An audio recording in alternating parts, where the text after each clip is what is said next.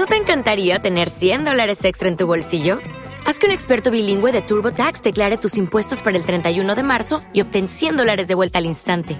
Porque no importa cuáles hayan sido tus logros del año pasado, TurboTax hace que cuenten. Obtén 100 dólares de vuelta y tus impuestos con 100% de precisión, solo con Intuit TurboTax. Debes declarar para el 31 de marzo. Crédito solo aplicable al costo de la presentación federal con TurboTax Full Service. Oferta sujeta a cambios o cancelación en cualquier momento. La, la jornada está siendo pelín o bastante extraña. Saludamos a Andrés Bolumburu, analista de Banco Sabadell. Muy buenas tardes, Andrés.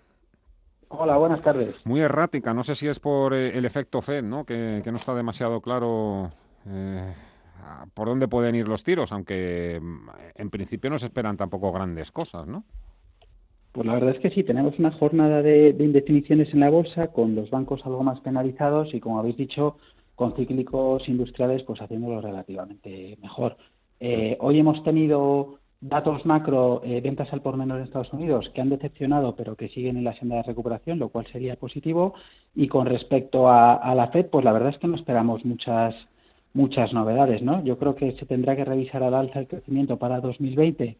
Eh, de hecho, el consenso ya lo ha revisado un punto porcentual en el último mes y a la baja para el 2021 así como también a la baja el, el dato de paro, uh -huh. algo que en agosto pues ya se superó lo que lo que se esperaba para, para diciembre, ¿no? Uh -huh. Yo creo que el, el, mensaje va a ser más bien dovish y, y, va a seguir presionando a los políticos con medidas adicionales de, de estímulo de estímulo fiscal, ¿no? Y adicionalmente pues creemos que, que, debería de introducir gradualmente en su comunicado pues las novedades anunciadas por Powell en Jackson Hole ¿no? en, en torno a la inflación eh, ya no bueno pues ya no dejan de esperar ese, ese 2% como límite, entonces la clave va a estar en ver cuánto más allá de ese 2% de inflación uh -huh. y por cuánto tiempo se puede se puede permitir. Uh -huh. Hablemos ahora, si, si le parece, de, de, compañías y sectores. Sé que no está usted tan pegado al sector del retail, a Inditex, como como otros sectores, media o, o, telecoms, pero um, de todo lo que ha visto, de todo lo que le han contado de Inditex sus compañeros, o lo que usted haya visto, insisto, eh,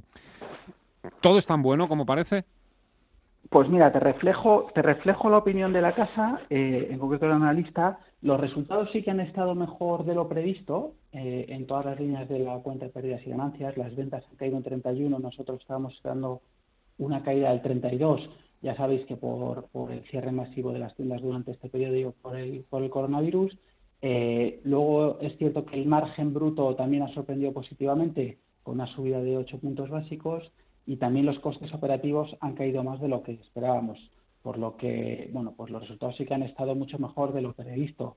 Eh, nosotros quizá el tinte negativo eh, vendría marcado por el comienzo del tercer trimestre, que si bien está más o menos en línea con lo esperado, con caídas del, del 11%, creemos que bueno, pues ese es el, quizá el tinte, el tinte negativo de los, de los resultados. Uh -huh. Le cambio de tercio. Eh, aerolíneas IAG ¿Hay que acudir o no hay que acudir a la ampliación de capital que, ha puesto en marcha la compañía, eh, tanto si se está dentro como si alguien está fuera de, la compañía? Ampliación de capital. Pues mira, la ampliación de capital. Eh, el objetivo de esta ampliación es reforzar balance y, y, la posición de liquidez de la compañía. Creemos que con esta ampliación eh, alcanzan un colchón de unos, de unos 20 meses y, y nuestro precio objetivo, que actualmente está en bajo revisión, se iría por encima del 1,80 post-money con lo cual la respuesta debería ser eh, acudir.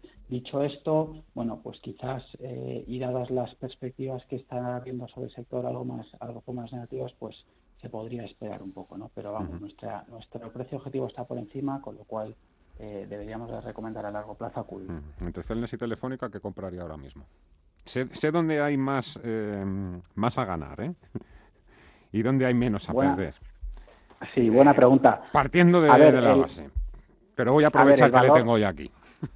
Sí, claro, claro. El valor, el valor más sólido y que te puede permitir un mayor refugio ante posibles rebrotes del coronavirus es Celnex, porque tiene un flujo de generación de caja mucho más sólido eh, y bueno, pues en un escenario de recrudecimiento de la realidad, pues ahí estaríamos más seguros.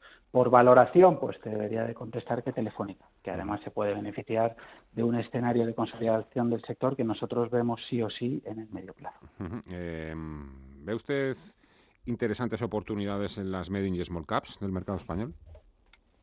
Pues mira, aquí os voy a remitir a nuestra a nuestra cartera modelo, ¿vale? Nosotros te diríamos que sí que vemos oportunidades y en la cartera de pequeñas y medianas empresas estaríamos recomendando Almiral, CAF, Enagas, ENCE, FCC, Indra Liberbank, Logista, Mediaset y SACIR. Vale. Sería nuestra elección. Queda apuntado Andrés Bolumburu, analista Banco Sabadell. Muchas gracias, que vaya bien la tarde, el resto de la tarde. Hasta otra, muy buenas tardes. Gracias a vosotros, buena tarde.